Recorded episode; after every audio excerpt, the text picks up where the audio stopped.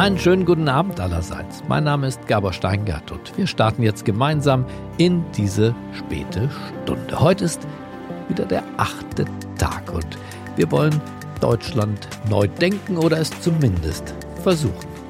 Unsere heutige Gastgeberin zu dieser späten Stunde ist Antje Heimsöth. Sie ist Mentalcoach, Rednerin, Buchautorin. Antje Heimsöth trainiert und schult nicht nur Manager und Führungskräfte großer Unternehmen wie BMW, der Lufthansa oder SAP. Sie coacht auch deutsche Spitzensportler. Gerade schreibt sie an einem neuen Buch. Es ist, glaube ich, ihr elftes. Sie bloggt, sie ist YouTuberin und sie hat einen eigenen Podcast. Sie selbst beschreibt sich als Reisende, innerlich wie äußerlich.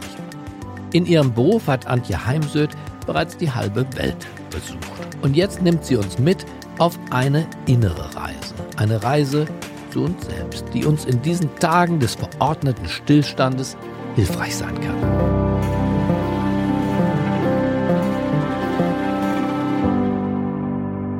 Schönen guten Abend und herzlich willkommen zum achten Tag. Ich bin Antje Heimsöth, bin Mental Coach und Rednerin und ich freue mich, dass Sie da sind und ich Ihnen jetzt ein paar Übungen und Ideen aus meinem Bereich mitgeben kann, um einmal gut durch die Krise zu kommen und zum anderen dann nach der Krise optimistisch in die Zukunft zu gehen. Und hier komme ich gleich zu meinem ersten Punkt. Wie lerne ich aus Niederlagen? Hier habe ich mal formuliert das sogenannte Triple A. Das erste A steht für akzeptiere, dass es ist, wie es ist. Ich habe dazu gestern auch von Dalai Lama ein schönes Zitat gefunden, der eben auch sagt, dass es ganz wichtig ist zu akzeptieren, was ist, weil alles andere kostet einfach viel zu viel Energie. Das zweite A steht für analysieren und das ist jetzt in der Krise, die wir gerade haben, eben ein ganz, ganz wichtiger Punkt über alle Bereiche hinweg. Es geht um berufliche Themen, es geht um finanzielle Themen, um körperliche Dinge, wie bin ich da gut durch die Krise gekommen und so weiter. Ganz wichtig ist mir, dass wir dabei den Fokus mehr auf das Positive legen in der Analyse und nicht nur auf das Negative, denn der Mensch hat ja schon so einen, einen, großen Hang dazu, sich mehr auf das Defizit zu stürzen, auf die Schwächen, auf die Fehler. Das, was man jetzt gerade auch in den sozialen Netzwerken lesen kann. Jeder will dem anderen irgendwie beweisen, dass er gerade was falsch macht. Und vergisst dabei, dass die Situation, die wir gerade erleben, komplett neu ist. Keiner konnte sich darauf vorbereiten. Vieles muss sozusagen probiert werden. Ich vertraue auch von meiner Seite der Regierung. Ich vertraue dem RKI und dem Drosten, der in meinen Augen einen super Job macht. Ich glaube nicht, dass leichtfertige Entscheidungen getroffen werden, sondern dass die im Hintergrund natürlich hin und her gewälzt worden sind.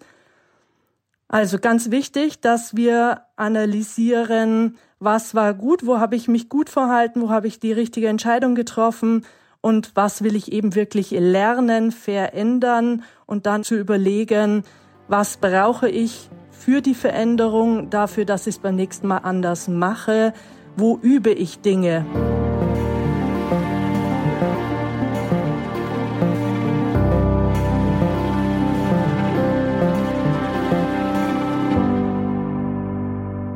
Ich komme ja auch aus dem Bereich des Sports. Ich arbeite mit Spitzensportlern. Ich bereite sie auf die Olympischen Spiele vor, wenn sie denn jetzt stattfinden. Die Entscheidung ist ja noch nicht gefallen.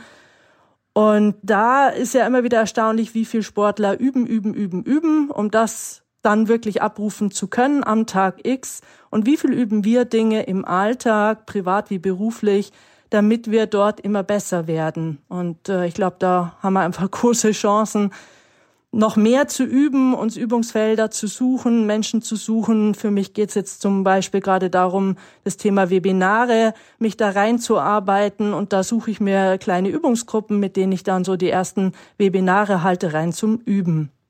Und wenn das passiert ist, dann müssen wir das dritte A abhaken. Ich glaube, dass das eine Riesenaufgabe sein wird, dass da nicht im Nachgang ständig nachtorockt wird, hätte, könnte, würde, hätte die Politik den Staat vielleicht doch nicht runtergefahren, dann wären wir jetzt nicht äh, da, wo wir finanziell sind, wirtschaftlich sind, sondern dass wir dann wieder nach vorne schauen, in die Zukunft schauen, weil sonst wird die Zukunft in meinen Augen nicht wirklich besser, wenn dann diese ganzen Schuldzuweisungen weitergehen, sondern der Blick geht nach vorne. Wir können das Leben eh nur im Jetzt und nach vorne gestalten und nicht rückwärts. Und ich habe dann irgendwann noch mal ein viertes A angehängt. Es geht wirklich um dieses Aufstehen, Krone richten, weitergehen, neuen Anlauf nehmen. Und gibt jetzt ganz viele Kleinstunternehmer, Kleinunternehmer, aber auch natürlich mittelständische Unternehmen, die buchstäblich pleite gehen werden. Und da ist es eben ganz wichtig, da nicht diese Vogelstrauß-Politik, sondern wirklich äh, wieder aufrichten und weitergehen. Also, dass wir auf jeden Fall lernen, auch wie wir zum Beispiel das Gesundheitssystem eventuell anders aufstellen und so weiter.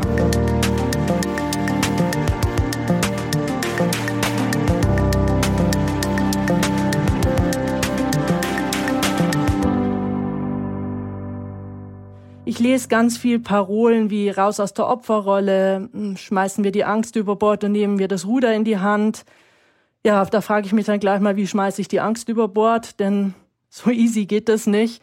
Und auch raus aus der Opferrolle. Ja, ich habe das früher auch ganz gern gesagt in meinen Vorträgen, aber wir müssen jetzt in meinen Augen unbedingt differenzieren.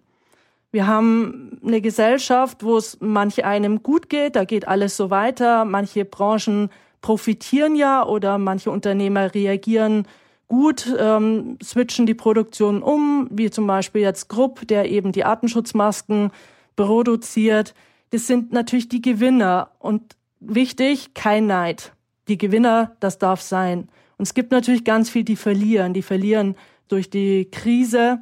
Und entsprechend muss ich immer wieder schauen, wer braucht gerade welche Ansprache ich kenne hier verschiedene Besitzer von kleinen Bars oder Restaurants. Und wir haben an dem Tag, bevor klar war, dass sie schließen müssen, noch zusammengesessen.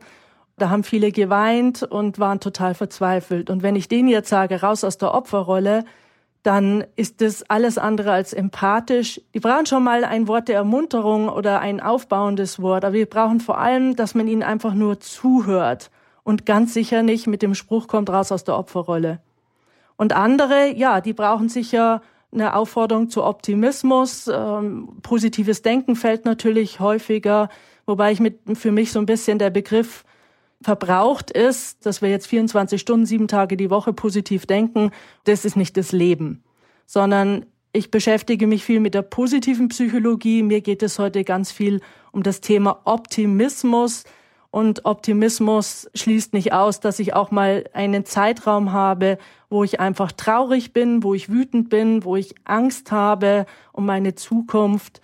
Aber es darf halt nicht überwiegen. Die negative Zeit darf nicht überwiegen, sondern sich dann immer wieder, ob per Wecker, den ich mir stelle, dass ich Ritual mache, ich nehme einen Stuhl. Wenn ich auf dem Stuhl sitze, dann darf ich jammern, darf ich weinen, darf ich meinen Zorn Ausdruck geben und dann stehe ich nach einer Zeit auf und dann gehe ich wieder ins Leben zurück und pack an, werde aktiv, denn nichts ist schlimmer als in Zeiten wie diesen in Passivität zu verfallen oder auch in Langeweile.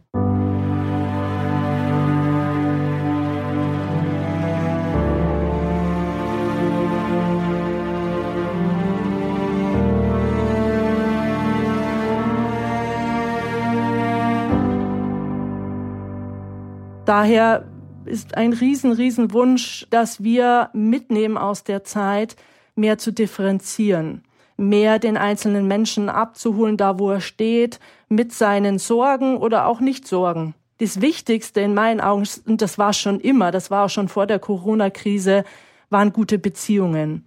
Ich war im Juni auf einem Kongress, ähm, da ging es um positive Psychologie. Es waren Amerikaner da, ein Forscher, und er hat uns die Zahlen mitgebracht, dass wenn wir eben Übergewicht haben, das Sterberisiko um 20 Prozent erhöht ist, dass wenn wir rauchen um 30 Prozent und was für mich total erstaunlich war, dass wenn wir schlechte Beziehungen haben, dass sich das Sterberisiko um 70 Prozent erhöht.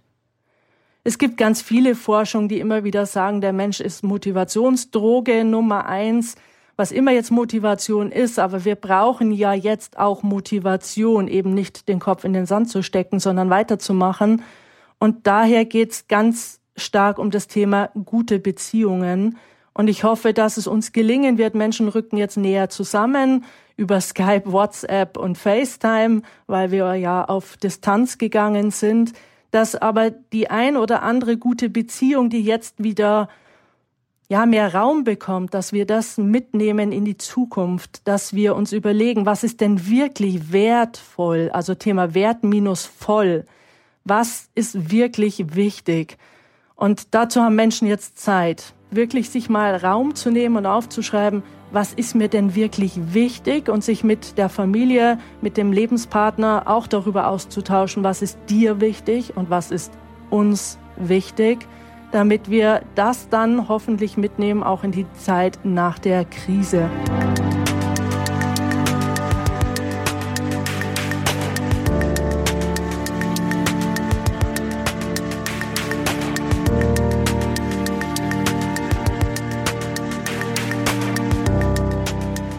was so typisch für Mentaltraining ist, ist das Thema Visualisierung. Zum Beispiel, ich visualisiere jeden Morgen im Bett meine Ziele, die natürlich zum Teil jetzt auch erstmal ad absurdum geführt worden sind. Jetzt habe ich die Wahl, liege ich morgens im Bett und gehe dem nach, Mensch, eigentlich würdest du heute gerne in die Berge gehen, darfst aber nicht, weil wir eine Ausgangsbeschränkung haben. Oder gehe ich in ein Zukunftsbild und ich entscheide mich für das Zukunftsbild. Jeder kann den Zeitraum selbst festlegen. Nimmt er jetzt den März 2021 oder den September 2021 und überlegt sich, wie ist es im März 2021? Also, dass man sich zum Beispiel mit seiner besten Freundin draußen in der Sonne sitzen sieht und miteinander ein gutes Gespräch hat, das Handy bleibt in der Handtasche und dass man sich wirklich ein Zukunftsszenario im Kopf aufbaut, ein realistisches, das ist mir wichtig. Es muss realistisch sein, wie möchte ich leben nach der Krise? Was sind meine Erkenntnisse, die ich da mitnehme und dann eben in dieses neue Leben einfließen lasse? Wichtig ist dabei, die fünf eigenen Sinne zu nutzen. Was sehe ich da? Was höre ich da? Was fühle ich, ganz wichtig. Denn wenn dieses Zukunftsszenario keine Emotion hat, dann hat es keine Stärke, keine Kraft in uns. Es ist also ganz wichtig, dieses Zukunftsszenario wirklich mit Emotionen aufzuladen. Und dann kommt noch hinzu, was rieche ich eventuell in der Situation und was schmecke ich. Und das sich jeden Morgen immer und immer wieder zu visualisieren. Und dann kann ich von diesem nach vorne Gedachte mich mal sozusagen wirklich umdrehen und schaue auf das Heute und überlege mir, was sind jetzt sinnvolle Zwischensteps, damit ich dann von dem Heute gut in diese Zukunft komme. Und hier geht's jetzt weniger um klassische Zahlenziele, sondern mir geht's hier darum, welche Ressourcen habe ich denn in mir, die mir jetzt helfen, durch die Zeit zu kommen und die mir dann auch helfen, eine gute Zukunft zu gestalten. Und das sind eben innere und äußere Ressourcen. Das können Materialien sein, organisatorische Dinge, Struktur und im Inneren ebenso Dinge wie Optimismus, Gelassenheit, Ruhe und Geduld.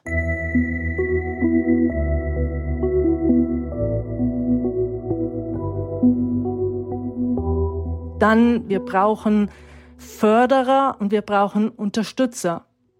Förderer sind Menschen, die mich schätzen, wertschätzen und mir manchmal einfach nur sagen, ey, du schaffst das und ich glaube an dich und die mich wirklich mit positiven Sätzen begleiten und gerade ich als Unternehmerin brauche Unterstützer. Das sind Menschen, die mich auch wiederum wertschätzen, die aber an der einen oder anderen Stelle mir auch mal einen Tritt in den Hintern geben wie jetzt zum Beispiel das Anpacken von Webinaren oder die auch mal mit mir das eine oder andere hinterfragen. Denn auch für mich geht es darum, ums Überleben und wie schaut meine Form ja, des Trainings, Coachings, der Arbeit mit Menschen in Zukunft aus. Da ist jetzt gerade Zeit, sich nochmal wirklich in Ruhe Gedanken zu machen. Und da braucht man eben auch mal den einen oder anderen Unterstützer. Und wir dürfen lernen, und das ist auch wichtig für die Zukunft, uns Hilfe zu holen. Wenn wir nicht weiter wissen, vor allem wenn wir jetzt vielleicht auch von der Psyche her uns das so zusetzt, dass wir unbedingt um Hilfe bitten, dass wir Menschen anrufen. Ich habe gestern Abend auch gehört, es werden jetzt ganz viele auch psychotherapeutische Anlaufstellen geschaffen, wo Menschen anrufen können, wenn es ihnen nicht gut geht und um Hilfe bitten. Denn wir dürfen nicht vergessen, in unserer Gesellschaft leben viele Menschen auch alleine, also so wie ich. Und ich bin jetzt schon seit einer Woche alleine, habe das damals so für mich entschieden. Jetzt zwei Wochen Ausgangsbeschränkung, sind drei Wochen mit sich ganz alleine zurechtkommen müssen. Und das ist nicht immer ganz einfach.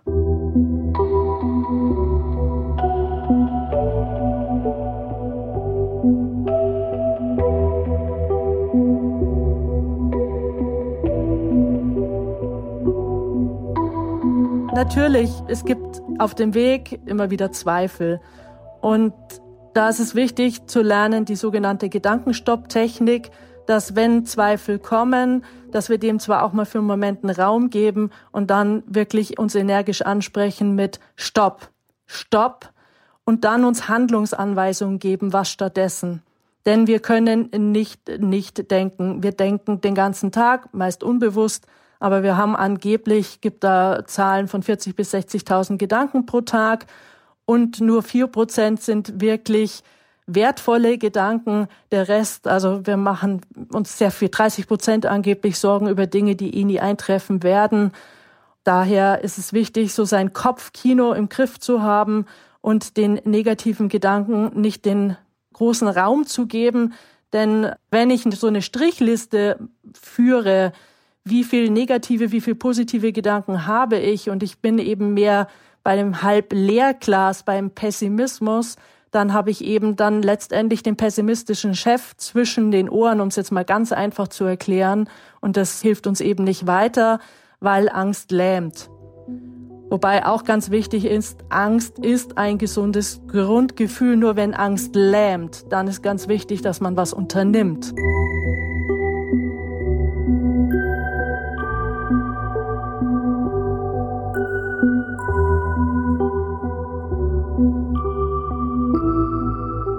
Eine weitere ähm, Möglichkeit ist, mit Angst umzugehen, ist zu visualisieren, dass ich nicht nur meine Zukunft visualisiere, sondern dass ich innerlich in sogenannte Ruhebilder gehe. Und das ist ja eine Technik, die uns unser Leben lang helfen kann, uns zu entspannen und eben aus Ängsten auszusteigen. Dass ich mir ein echtes Bild nehme oder auch ein konstruiertes Bild, weil das fürs Gehirn nahezu egal, in das ich einsteige. Bei mir ist es zum Beispiel ein Strand in der Karibik, wo ich wirklich mal in Live war. Und nur jetzt, wo ich drüber rede, bin ich innerlich schon an diesem Strand, sitze unter den Palmen auf dem Sand und spüre den Sand unter meinen Füßen, sehe vor mir das hellblaue Meer, wie es so leicht plätschert und riecht die salzige Luft. Und wenn wir uns in diese Ruhebilder begeben, dann entspannen wir uns wirklich. Das kann man mit Biofeedback-Geräten nachweisen. Das heißt natürlich nicht, dass wenn ich ein Stresslevel von 0 bis 10, 10 heißt maximaler Stress, dass ich dann auf 0 komme. Aber ich kann den Stress, die Angst absenken. Und es ist ganz wichtig, das zu ritualisieren, das zu üben, denn diese Dinge funktionieren nur, wenn man sie auch dann übt, wenn man mal gerade keinen Stress hat, damit man sie dann in stressigen Zeiten oder wenn jetzt gerade einen die Angst so droht zu übermannen, dass man dann eben in sein Ruhebild geht. Man kann zusätzlich das Ruhebild ausdrucken, als Bildschirmschoner benutzen, ob auf dem PC oder dem Handy und über das äußere Ruhebild dann in die innere Ruhe kommen. Und ich für mich habe zum Beispiel mir dieses äh, Strandbild in mein Zimmer, in mein Büro gehängt. Es ist hinter mir und schaffe es jetzt nicht so über die reine Visualisierung im Innen, dann drehe ich mich um, schaue auf mein Bild im Außen und komme dann über das äußere Bild ins innere Bild.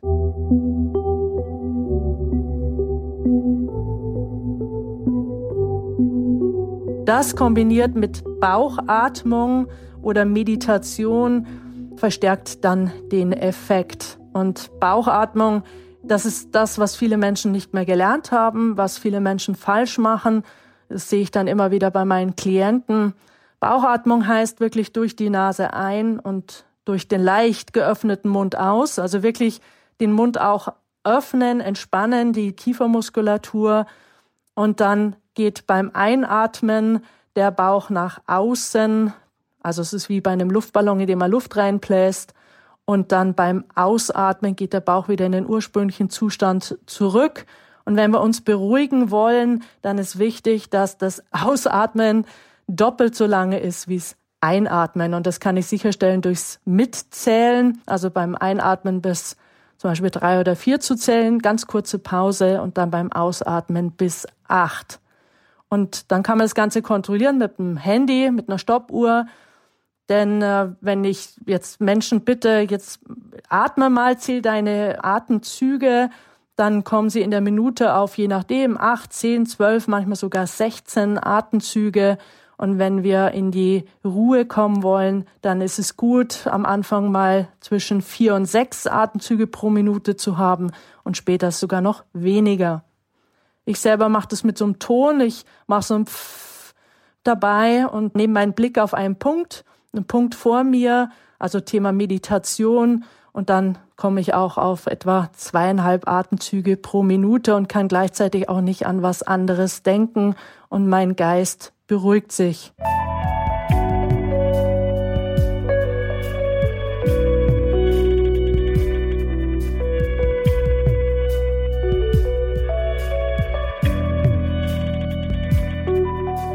Das Thema, was uns alle schon lange begleitet, ist das Thema Medienkonsum. Ich hoffe auch, dass ganz viele Menschen jetzt nicht die Zeit nutzen, um noch mehr im Netz zu hängen, vor dem Fernseher zu sitzen, denn das alles entspannt uns ja nicht und äh, ganz viel Crime, Horror zu konsumieren, sondern da auch Rituale zu nutzen. Zum Beispiel bei uns zu Hause ist das Ritual in der Küche ist handyfreie Zone. In der Küche essen wir, in der Küche kochen wir. Das ist ein Ort der Begegnung. Da bleibt das Handy draußen. Und das ist für manchen gewöhnungsbedürftig, aber Rituale helfen eben, dass man sich und alle anderen daran hält. Viele Menschen brauchen Struktur. Ich empfehle gerade Familien, sich wirklich hinzusetzen, mit den Kindern Pläne zu machen, für die Familie Pläne zu machen, morgens auch aufzustehen und dann nicht jetzt wochenlang rumzugammeln, sondern eine Struktur zu haben, wann treffen wir uns zum Essen, wann ist Abendessen und so weiter.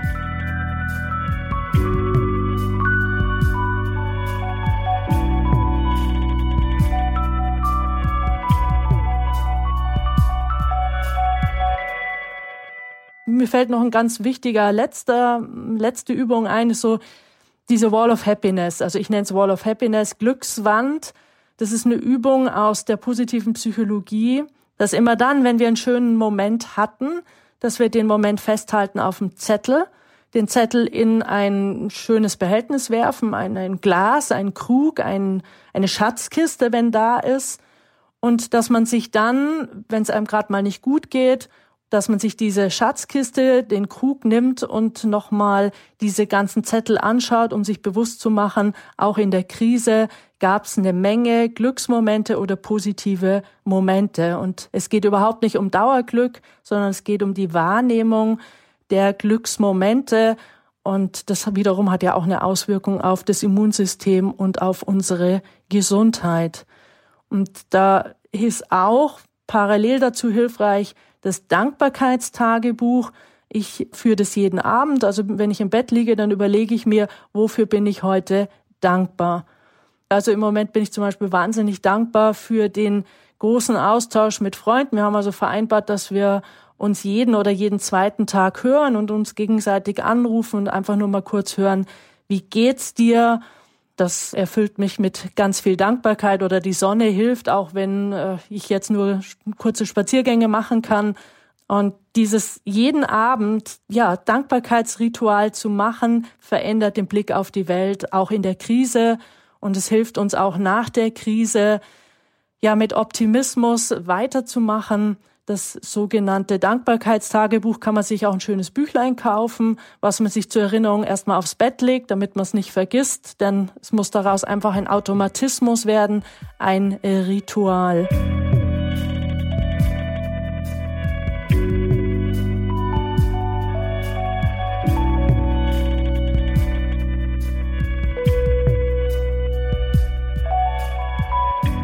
Und wichtig, immer wieder, jetzt bitte jedes kleine Erfolgserlebnis feiern. Man nehme die rechte Hand für sie zur linken Schulter und klopfe sich mal auf die Schulter. Denn ja in einer Zeit, wo auch viel Energie gerade weggeht durch, wie löse ich die finanziellen Probleme.